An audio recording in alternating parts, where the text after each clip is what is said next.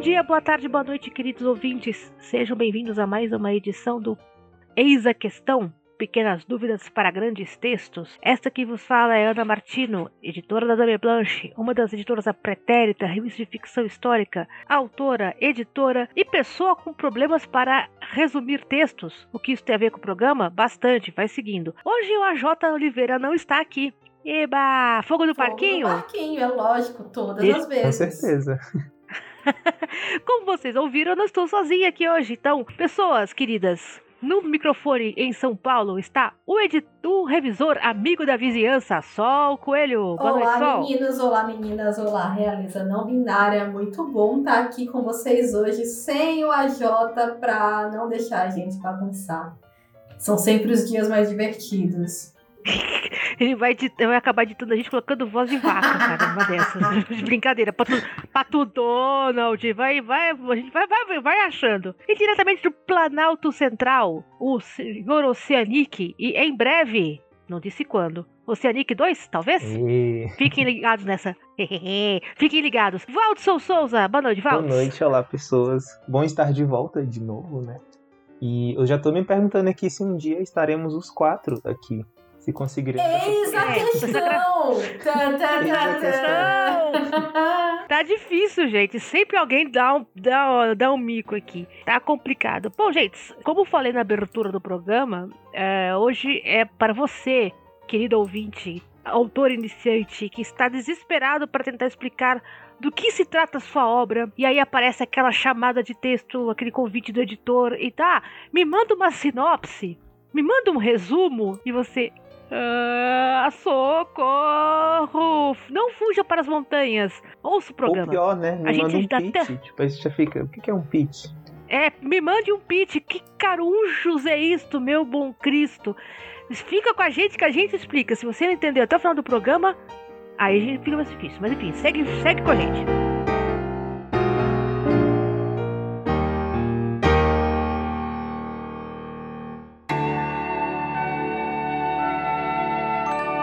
Escrever ou comer?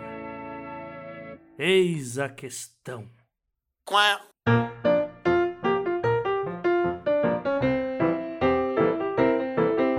Gente, ah, para começo de conversa, por que que os editores pedem um pitch? O que que é um pitch?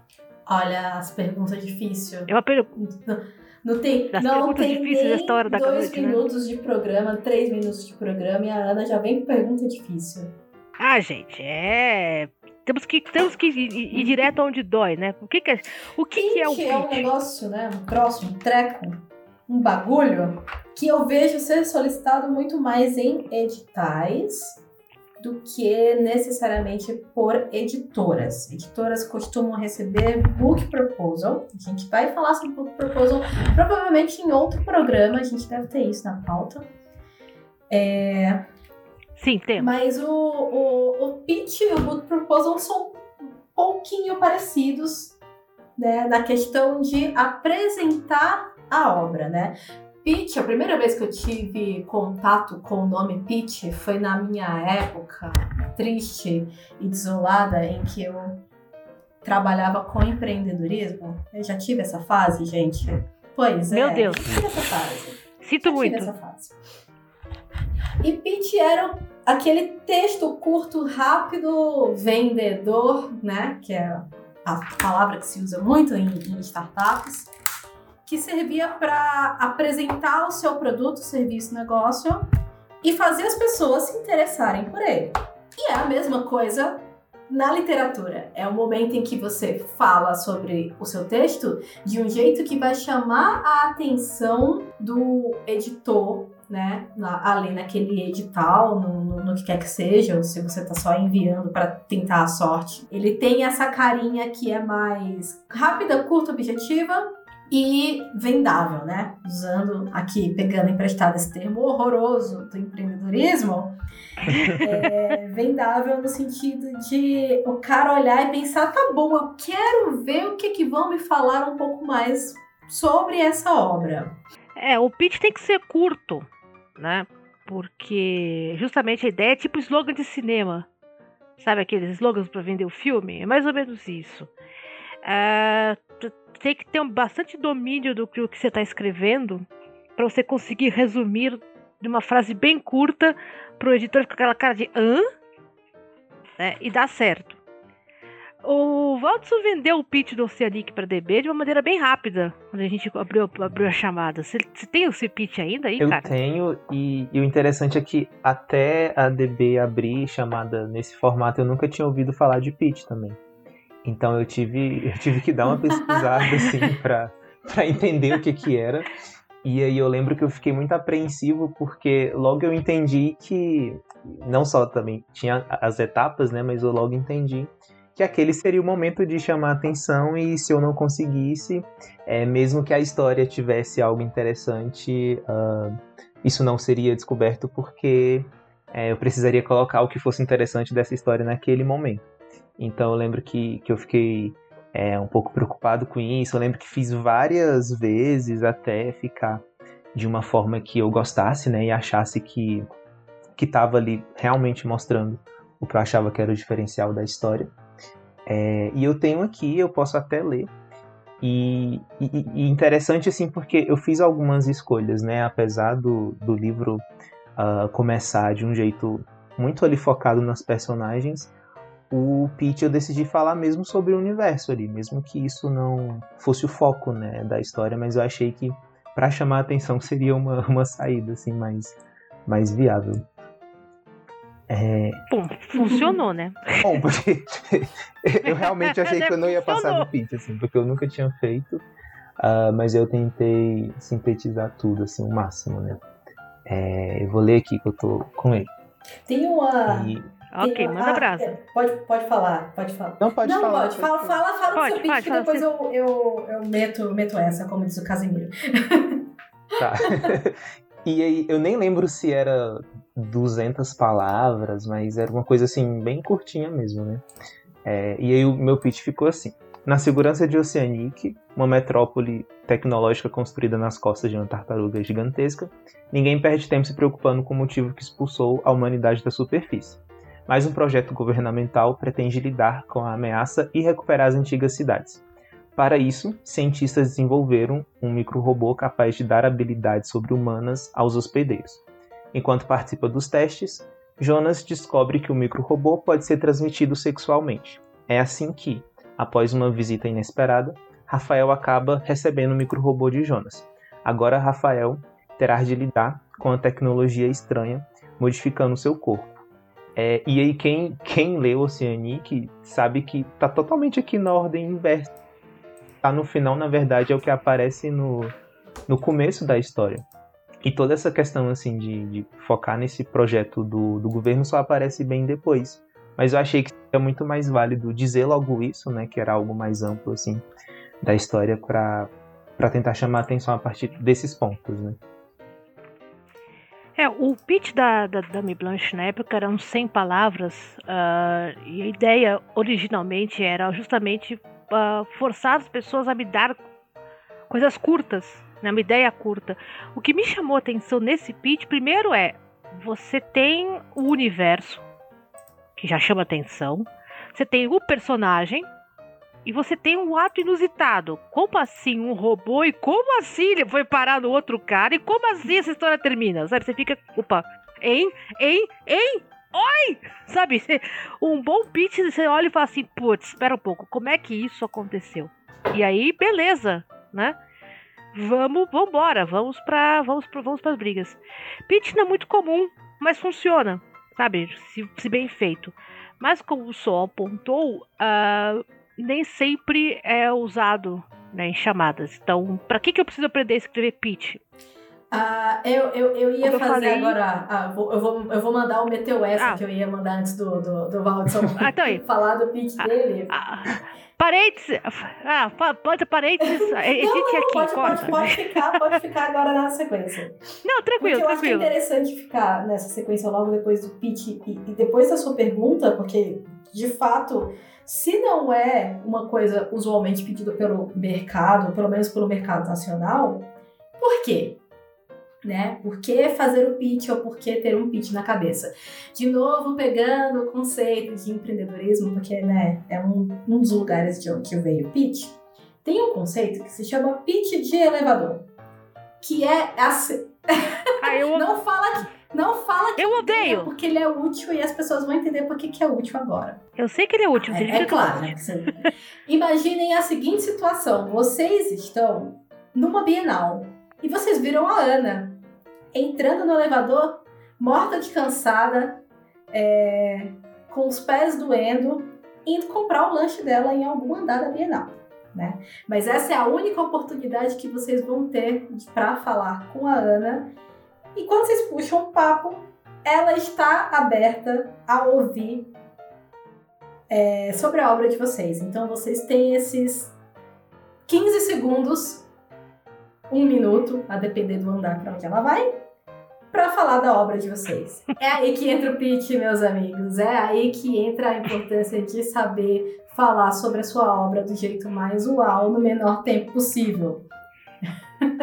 Essa eu acho que é a grande utilidade do pitch na, na literatura, eu acho que do pitch em geral, em qualquer momento que ele é usado, é você sempre saber falar sobre o que você está produzindo de um jeito que seja interessante e rápido.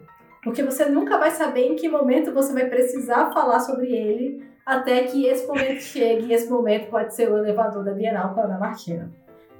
Eu estou colocando muitas, muitas expectativas nas cabeças das pessoas nesse momento e a Ana vai me matar depois desse, desse episódio, mas tudo bem, porque é ela Tudo que vai estar no bem. elevador e não eu. Eu visualizei ela elevador.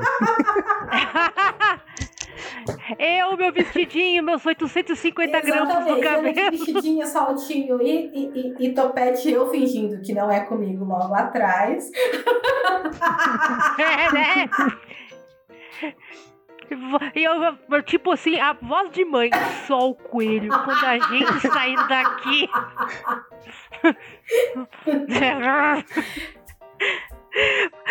Eu sou a favor do pitch por uma outra coisa. É, assim, tipo, indo de Rio a Niterói, passando por Belo Horizonte, né? A, a curva. Ah, eu li uma vez, numa série de palestras do Gabriel Garcia Marques. Eu vou lembrar o nome do livro, já já me lembro. Ah, e que ele fala assim: que você tem que ser capaz de contar a sua história numa frase. Mesmo que seja tipo, era uma vez, tal coisa aconteceu. Porque aí você sabe que você tem o domínio da história, você sabe do que, que você tá falando, né? Isso ajuda muito também para você não ficar se perdendo em 50 milhões de subtramas e personagens e todo o resto, etc, etc. Né? É, até o Senhor dos Anéis consegue contar. É uma vez um hobbit que recebeu uma missão complicada e devolver um anel amaldiçoado numa montanha. Pro- problemas acontecem. tipo, é, um, é uma frase curta.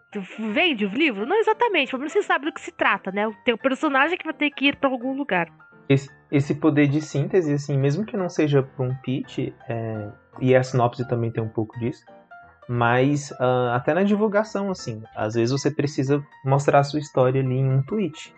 Não necessariamente você garante que a pessoa vai, sei lá, clicar na sequência de tweets que você fez. Então, é, ir treinando isso e saber como chamar a atenção das pessoas, mesmo, mesmo que não seja para um pitch, às vezes você vai precisar usar isso numa divulgação ou numa arte que você vai fazer, ou enfim, numa imagem que você vai colocar ali no Instagram, pensando até em, em autores independentes, né?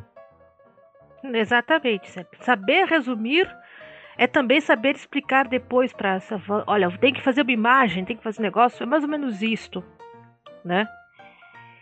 Ah, o pitch que eu dei pro Prozepina, que é o, vai sair ali na noveletra agora em maio, era assim. O que acontece quando a modelo do, de uma pintura foge? É o que o coitado do meu personagem vai, vai descobrir. Tipo, tá aí. Agora, quem. Como assim ela fugiu? Só fugiu de dentro do quadro, fugiu de fora do quadro, fugiu da onde? Eu leio que você descobre. Sabe?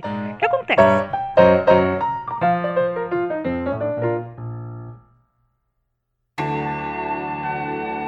Como abrir uma editora se eu só tenho seis reais no bolso?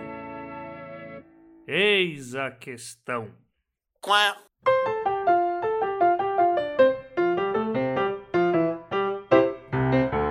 E aí chegamos ao, ao- à dupla dinâmica que muita gente se confunde e depois aparece na, na, na chamada da, da Amazon, do KDP, tudo torto.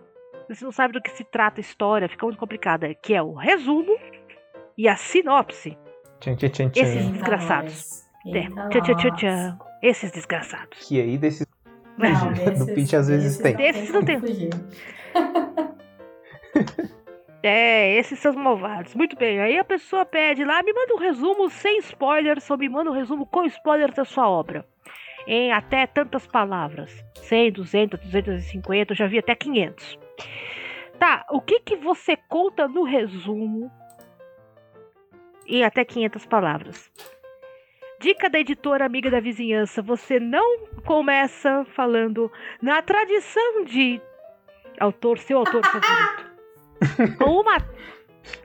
Gente, se eu ganhasse 10 reais pra cada pitch que eu recebo, cada resumo que eu recebo, na tradição de Neil Gaiman, George R. R. Martin, John Não Scalzi, são gente, vocês que decidem, não. dec- deixem a decisão para os críticos. Isso é bom que a própria pessoa já tá fazendo a, a leitura crítica né, do trabalho dela.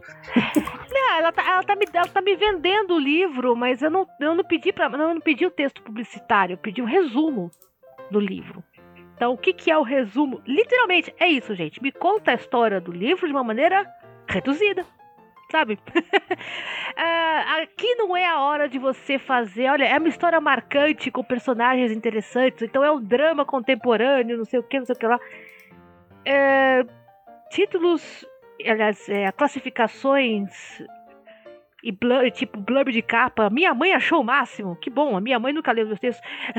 É dramático agora. Eu consigo imaginar uma Jota fazendo. uh, né? Não é motivo aqui. Então, por exemplo, ok. Qual é o resumo de Oceanic? E- Então, aí, aí queria. Aí Ah, depende. tá, tá, tá. Fala assim, Joguei- aí depende joguei- da, da minha editora, que no caso é da você. quantidade Da Ana de, É, da quantidade de palavras, mas era uma, era uma vez, olha, existem cidades com no, no casco de aves numa terra, numa numa terra destruída. E aí você tem o Jonas. E aí o que acontece com o Jonas? E aí, sabe? É, é meio que, de fato, colocando numa ordem até cronológica. É, exatamente. Não, preferencialmente Vocês vão- cronológica, vocês vão né? fazer Olha, um resuminho do, do, do seu texto. E é isso. Geralmente pedem com spoilers, né? Então você vai contar tudo que acontece no seu texto.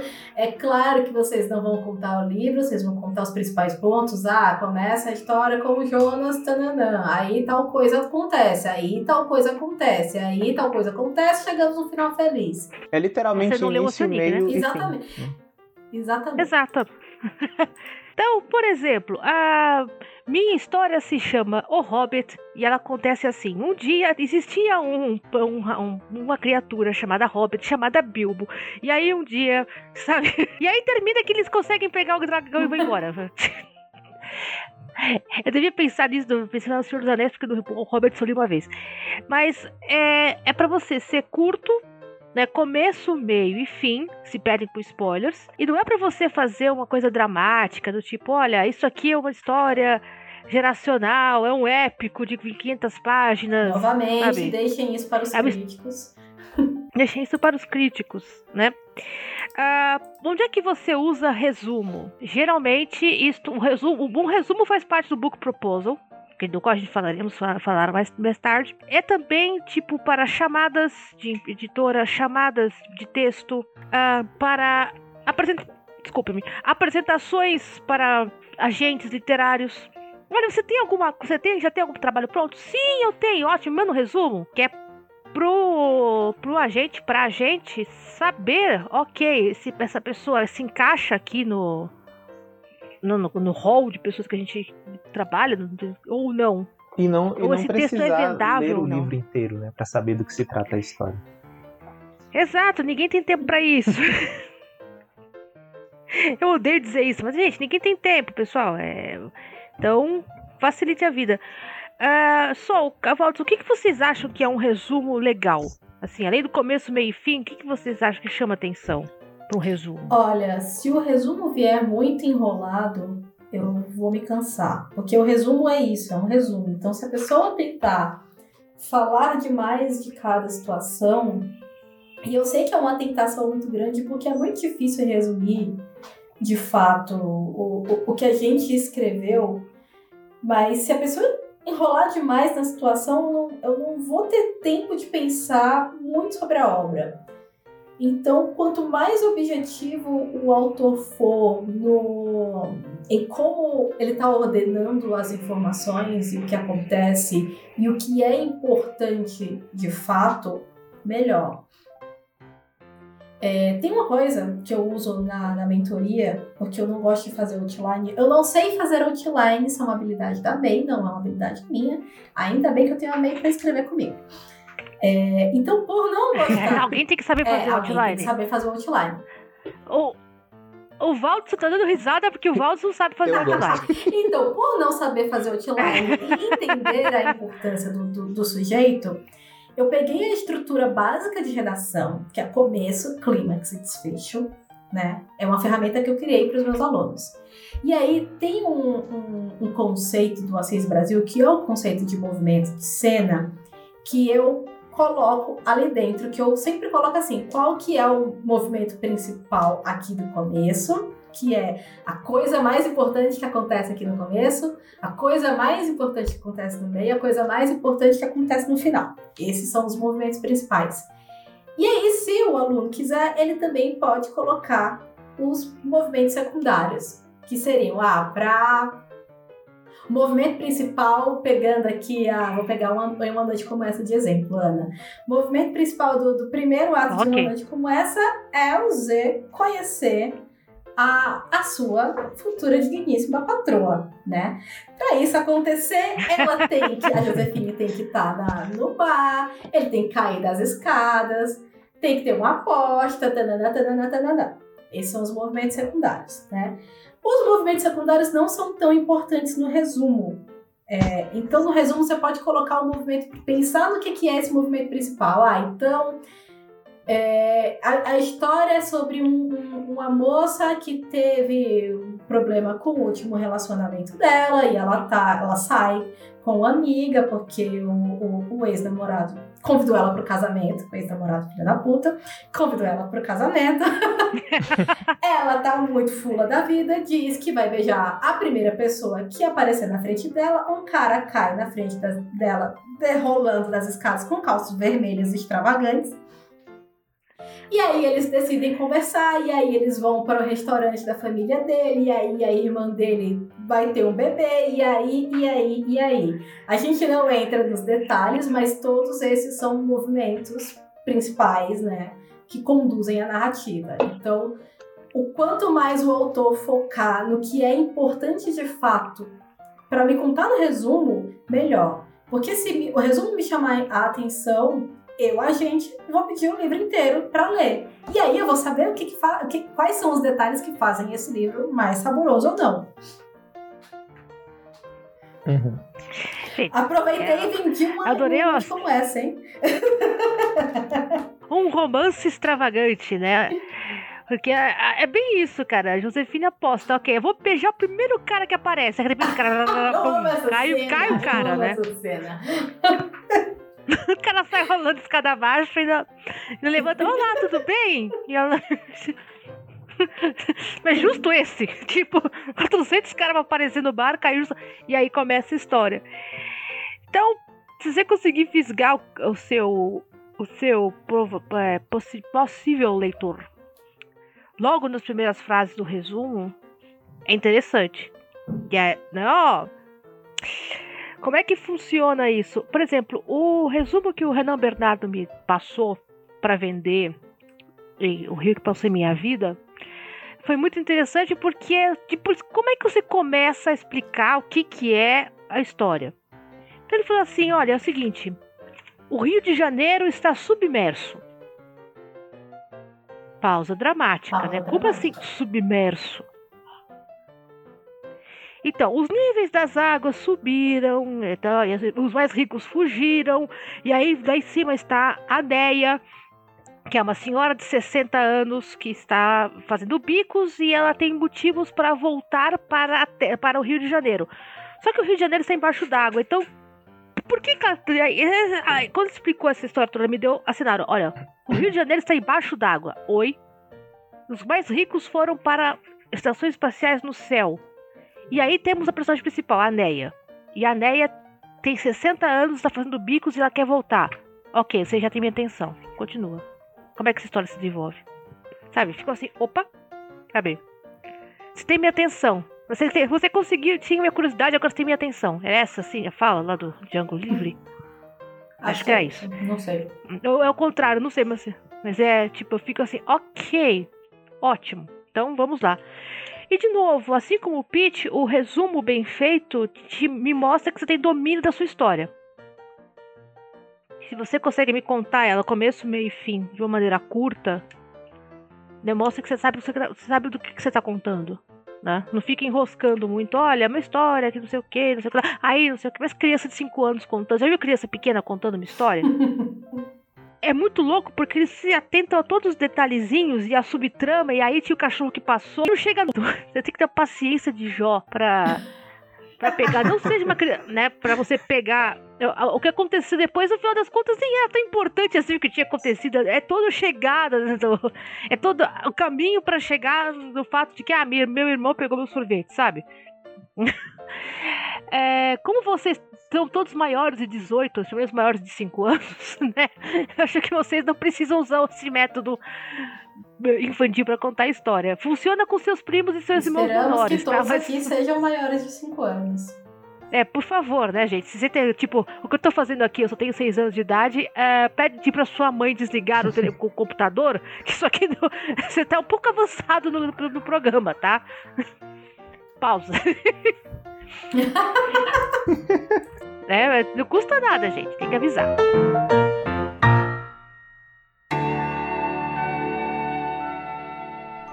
Vender livro dá dinheiro? Eis a questão. Qual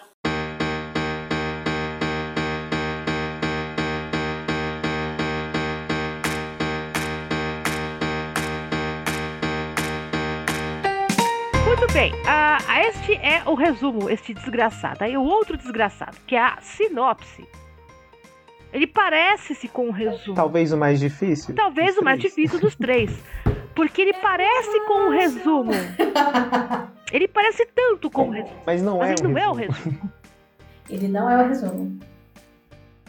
E, e ele tem um pouco dos dois, né? Do, do pitch e, e do resumo. Porque o objetivo da sinopse também é chamar a atenção, né? De quem vai encontrar aquele texto. Você tem que convencer a pessoa de que vale a pena ler. Eu tava cantarolando aqui que eu não acho, gente, mas é só porque por algum, algum acordo genético entre Deus e o meu cérebro eu sou muito bom fazendo sinopses. mas é difícil mesmo. A parada é difícil. Nossa, eu acho. Olha, eu sou então pessoa você... que faz sinopses em 5 minutos. Eu já sei pra quem eu vou pedir também, então. Olha, eu gosto muito de fazer sinopses dos textos dos outros. Dos meus eu já acho meio assim, putz, o que, que é que eu pego, né? A sinopse é, é aquela brincadeirinha que vai vender o teu livro nas lojas, né? Na, nas lojas virtuais, na, na contracapa do livro, ou na orelha, vai depender de, de onde ela vai ser colocada, mas é o último textinho, né? A última esperança, o último eco de socorro para você chamar a atenção do, do, do, seu leitor. Que é um resumo muito pequeno, muito curto, muito objetivo da sua história e que faz o seu leitor pensar: hum, isso aqui é legal, ou, hum, isso aqui é legal e, e, parece com alguma coisa que eu já li, portanto eu vou me identificar. Ou, hum, isso aqui é legal, não parece com nada do que eu já li, mas eu quero, eu quero saber do que que é. Ou, né, do que que se trata é, essa brincadeira. Ou então, hum, isso aqui é legal, mas não é bem pra mim, né? É, também pode acontecer, né? Mas eu tô, tô aqui na esperança de que todo mundo vai gostar do seu texto né? É, sempre essa, gente. É, é o esforço de. É o esforço de. De publicidade também, do tipo, olha, uh, meu texto é legal. E se você é um autor independente, dependente do, do KDP, né, etc., fazer um bom, uma boa sinopse é o que pega o seu leitor, a sua leitora, pelo pescoço. Porque a gente já falou de capa, já falou de um monte de coisa, uh, mas o cara vai lá ler aquele textinho do lado da capa que a Amazon deixa aí pra gente, né? Aquela coisa minúscula. E tipo, tá, você tem 5, 6 linhas para convencer a pessoa de que o livro é legal. Você não tem o blurb do Neil Gaiman. Porque o Neil Gaiman faz blurb para Deus e o mundo, né? Blurb é, pra, é aquela frasezinha né, que vem de, de, de, um autor, geralmente um autor mais famoso do que o, o, o que está sendo publicado, falando assim: olha, eu gostei desse livro, tá? Pode ler. Então, e às vezes tem assim, incrível. É, incrível, fulano. Porque, tipo, é. né, a gente, é complicado. Então, como é que você faz? Então, por exemplo, já que, a, já que Sol vendeu uma noite como essa, um resumo. Eu, eu, eu gosto com, se... com, com, a sinopse dele com, aberta aqui. É. Você leu, eu leio? Como você prefere? Porque essa sinopse ficou boa. Essa sinopse ficou boa, né? Você quer ler? Bom, tá bom, né? Afinal, você quem inventou. Que você não, você lê. Acho que acho, acho, acho engraçado quando você lê. Acho fofinho.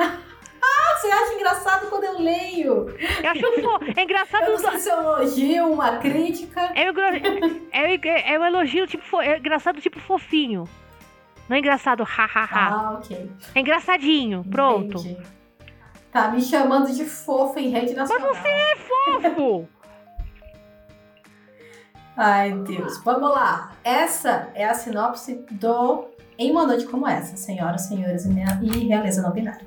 O Bacon tá aqui se, se jogando no meu teclado. O Bacon foi o, culpado por isso acontecer, então tudo bem, tá querendo ler. O Bacon é o culpado, verdade.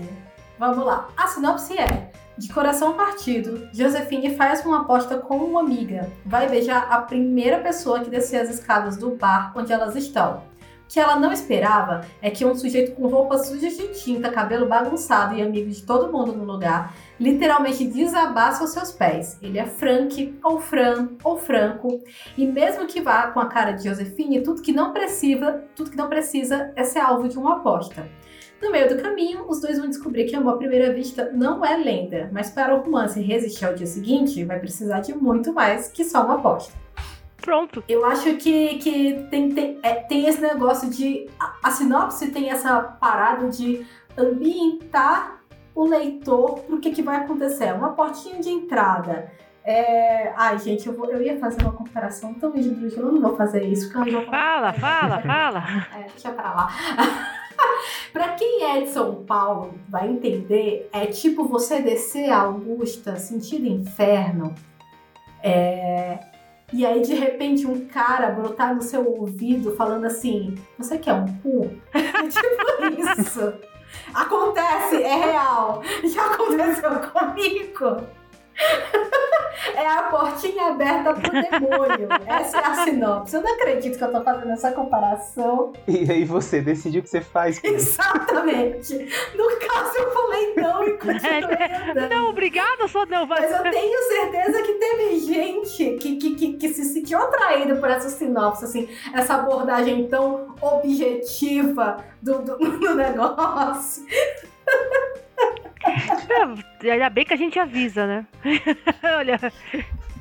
Ai, Deus do céu. Mas é isso, a sinopse ela ambienta um leitor, ela fala sobre a história de um jeito que é interessante, engraçadinho se couber, mas aqui cabe ser mais sério, mais dramático, é, em poucas palavras. A Bia Oliveira, que hoje ela tá na Ronco, ela fez uma, um fio no Twitter bem legal sobre como ela costuma construir as sinopses. Eu tenho ele salvo aqui para consulta, para sempre que os alunos me pedem também, que depois eu posso deixar aqui pro a Jota deixar de link pra galera também. Beleza. Por que que esse, por que que funcionou essa sinopse no caso? OK, você tem a ação inicial, tem uma aposta, você tem a consequência seguinte, ok, o cara desabou no colo dela, é, apresenta o personagem, ah, e aí você tem a situação, tá? Ele tá lá, mas não tá muito afim da aposta, mas vai ter alguma coisa aqui no meio que vai o quê? Eles vão se apaixonar? Vão, isso é um romance, você já tá esperando. Mas como é que isso vai acontecer?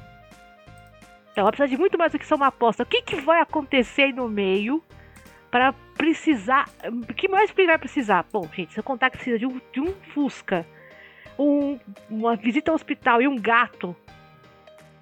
Eu não vou colocar essa sinopse, mas sim, tem, esses itens estão inclusos no, no, no, livro. Então, tipo, caramba, o que mais que falta acontecer nesse negócio? Então, tem que deixar curioso. Muita coisa, gente, pra, pra, pra vocês saberem. É muita coisa. Muitas águas correm, depois se conta. Não, eu só ia mencionar que depende muito da história também. No caso dessa sua, ficou mais na situação inicial, porque a própria situação inicial já é suficiente, assim, pra gente é, querer continuar lendo. Né? Pode ser que tenha outra sinopse que você precise avançar um pouco mais na história para conseguir conquistar o leitor. E aí é muito de quando você está fazendo você dosar, né? De repente você precisa até colocar ali algo que determinada pessoa considera consideraria um spoiler, né? Mas a ideia é não entregar demais, mas saber o que você precisa entregar também, porque talvez se você não entregue muito, aí você não consegue chamar a atenção. Então é justamente ter essa noção é, de como você não pode dar spoiler, isso, né? justamente. Mas, de novo, uh, assim, uh, dependendo do gênero que você escreve, você já sabe mais ou menos o que você tem que colocar na sinopse. No caso de um romance, ok, eis, eis como eles se encontram e por que que você, por que que a situação não é exatamente, não vai funcionar tão linearmente. Você vai ter os as idas e vindas que faz do romance um romance. Né? No caso de ficção científica, e aqui eu peguei a sinopse do Oceanic, que, né? inclusive a, a venda na sua livraria eletrônica favorita. Então, né? Leia, mas por favor. Então, aqui, a, a humanidade agora vive em metrópoles nas costas de criaturas gigantes. Em uma dessas terras, o exército começa a perseguir um casal que poderá mudar a maneira como as pessoas entendem seu mundo. Rafael e Jonas fugindo da perseguição por razões que envolvem o passado de um deles e um projeto misterioso do governo. Citou cenário. E aí quando a gente pega do pitch, aí já ficou mais. É, porque você Sem dizer muito, situação, né? personagens e o que que tá acontecendo, o que que vai acontecer, tá? O exército está perseguindo eles. Por quê? Leia o livro para descobrir, sabe? Leia o Cianic para descobrir. Tá, tá, tá, tá. E que criaturas gigantes são essas? Você fica assim, tipo, ele não, né, fica na dúvida. Ok. Pegou pelo pescoço, né? Tipo, ó, que criaturas, que coisa, que perseguição é essa? Sabe? Ó, outro, outro, outra sinopse, né? Que é legal, que é a Farol da Névoa, da Karen Álvares. E se o AJ tivesse aqui, ele teria feito a piada da Carol das Neves. Então já tô me adiantando. né, Carol das Neves? Então, Alessa nunca jogou voltar para sua terra natal, Farol da Barra Pequena. No entanto, é para lá que ela retorna após receber uma carta de sua mãe implorando por sua ajuda. A pequena cidade litorânea parece devastada, completamente tomada pela neblina, e por onde ela vai, Alessa encontra as bonecas de pano que sua mãe fazia, representando pessoas e situações que ela desejava esquecer. Para enfrentar a monstruosidade que tomou conta de Farol da Barra Pequena, Alessa vai precisar se recordar do que aconteceu em sua infância e adolescência, mas as memórias nem sempre trabalham a nosso favor. Uh, esse já é um livro de, de suspense de terror, né? Você tá assim, ok.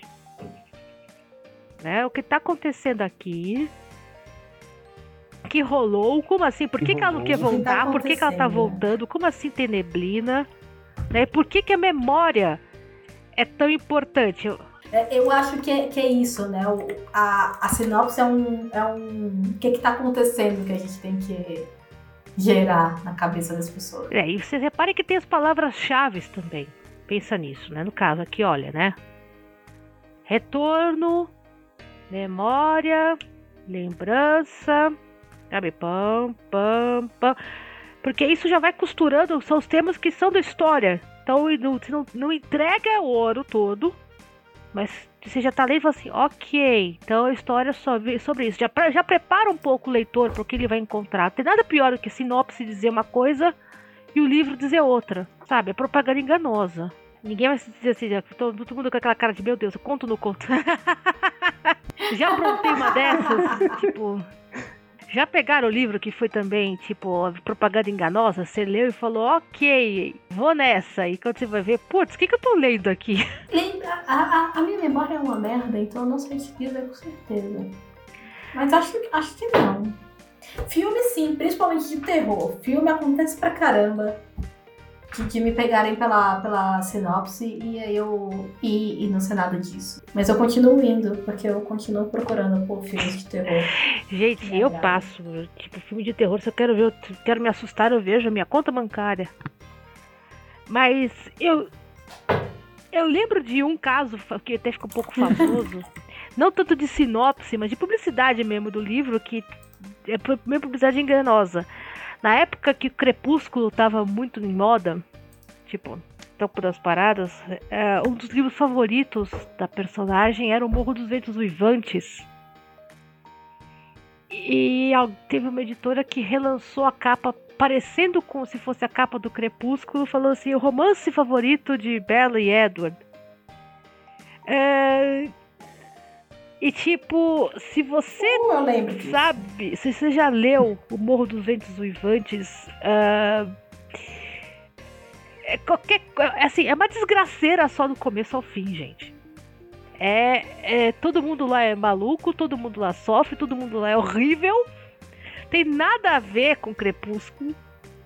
Tipo, a, a personagem cita tal livro, mas não, do jeito que foi vendido parece que inspirou o livro, etc, etc. E, bicho, tem nada a ver uma coisa com a outra.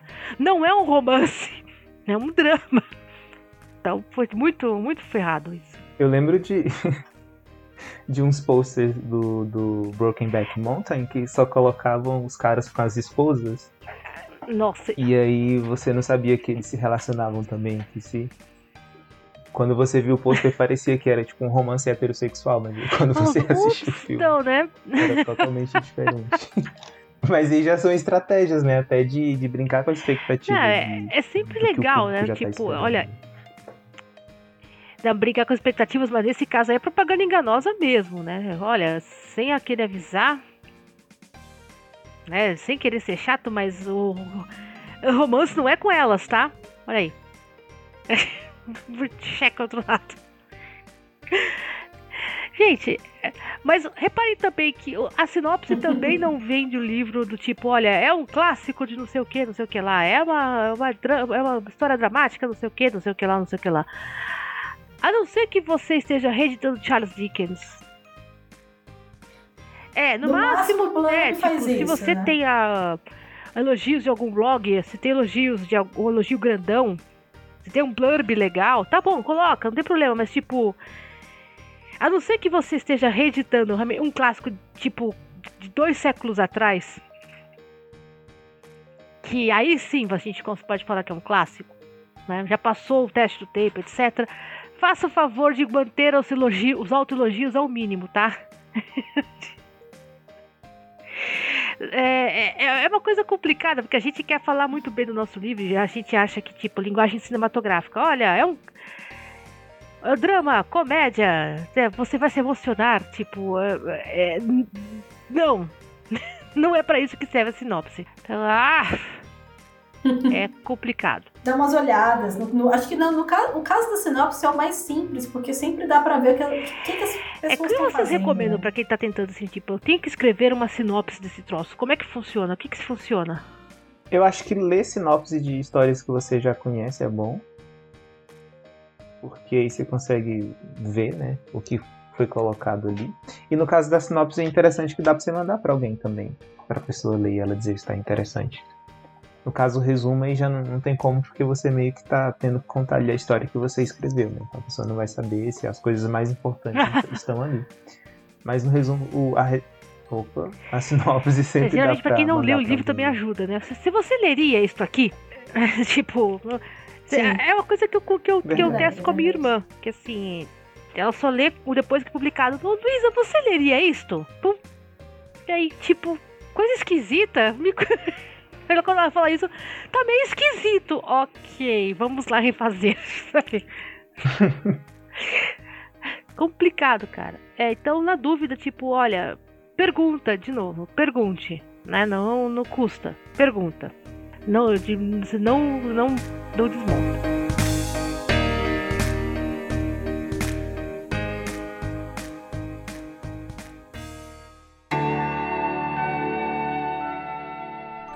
Vender livro dá dinheiro? Eis a questão. Quá.